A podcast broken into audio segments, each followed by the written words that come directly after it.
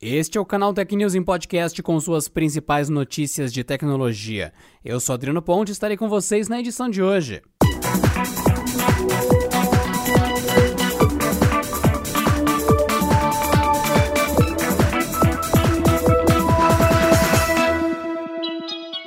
Depois da corrida dos megapixels e da recarga rápida, o novo campo de batalha para o próximo ano pode ser o da recarga sem fio. Com isso em mente, a Xiaomi apresentou um novo carregador de 80 watts. O acessório foi mostrado em um vídeo no qual alimenta completamente uma bateria em menos de 20 minutos. O novo carregador é duas vezes mais potente do que um modelo exibido em março desse ano e 60% superior ao acessório lançado com o smartphone Mi 10 Ultra em agosto.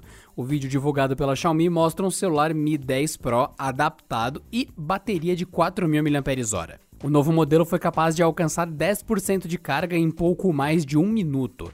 A metade da carga foi atingida em 8 minutos e 14 segundos.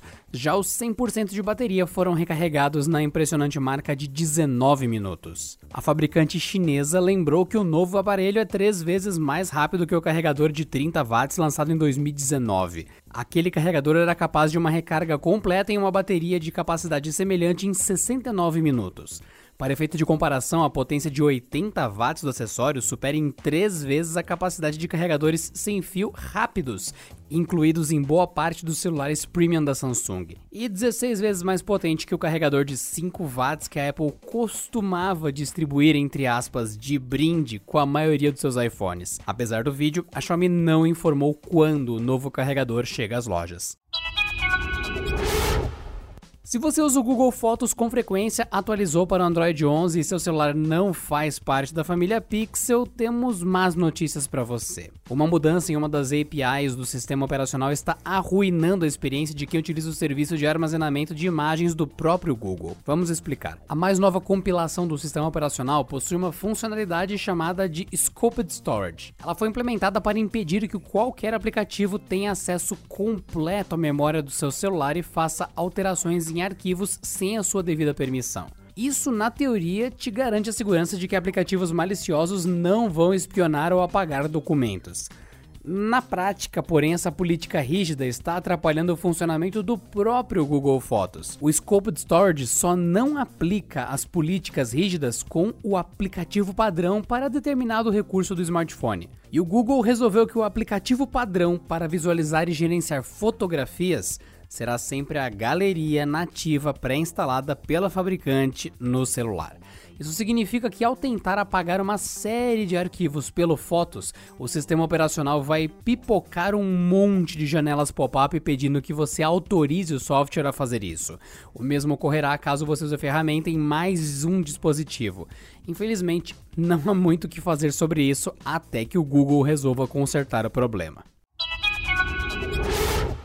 A Receita Federal e a Anatel afirmam ter apreendido só durante os meses de julho e setembro quase 244 mil equipamentos de telecomunicações irregulares, incluindo relógios inteligentes, baterias, carregadores, conversores digitais com Wi-Fi e assim por diante.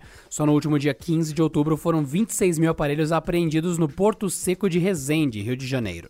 Somente nos três últimos meses, o número de produtos irregulares identificados nas aduanas já superou o número alcançado em todo o ano de 2019, afirma Igor Moreira, o superintendente de fiscalização da Anatel.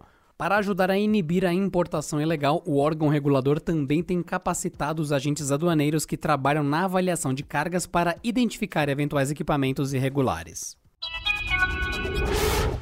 Uma polêmica caiu no colo da comunidade gamer brasileira na última sexta-feira. A criadora de conteúdo, Isadora Basile, que atuava como apresentadora do programa Xbox News, atração oficial da marca, foi demitida de forma súbita pela Microsoft. A razão para isso seria, supostamente, aplacar as constantes ameaças que a própria sofria desde que topou o cargo em setembro deste mesmo ano. Isadora só teve tempo de gravar sete vídeos antes de anunciar, através do seu Twitter, o seu desligamento. Em nota oficial, ela afirma que quando anunciou o um novo trabalho, sofreu ataques de todos os tipos, o que incluiu até ameaças de estupro e morte. Ainda no comunicado, ela afirma que, abre aspas, Devido a esses ataques, a Microsoft encontrou como melhor opção me desligar do cargo de apresentadora para que não esteja mais exposta a situações como essas que se passaram. Respeito a decisão pela marca. Meu amor pelo Xbox/Microsoft continua firme como sempre esteve. Fecha aspas. Após a repercussão do caso, a Microsoft afirmou em nota que a demissão estaria relacionada, na verdade, com mudanças em sua estratégia de conteúdo original de Xbox no Brasil,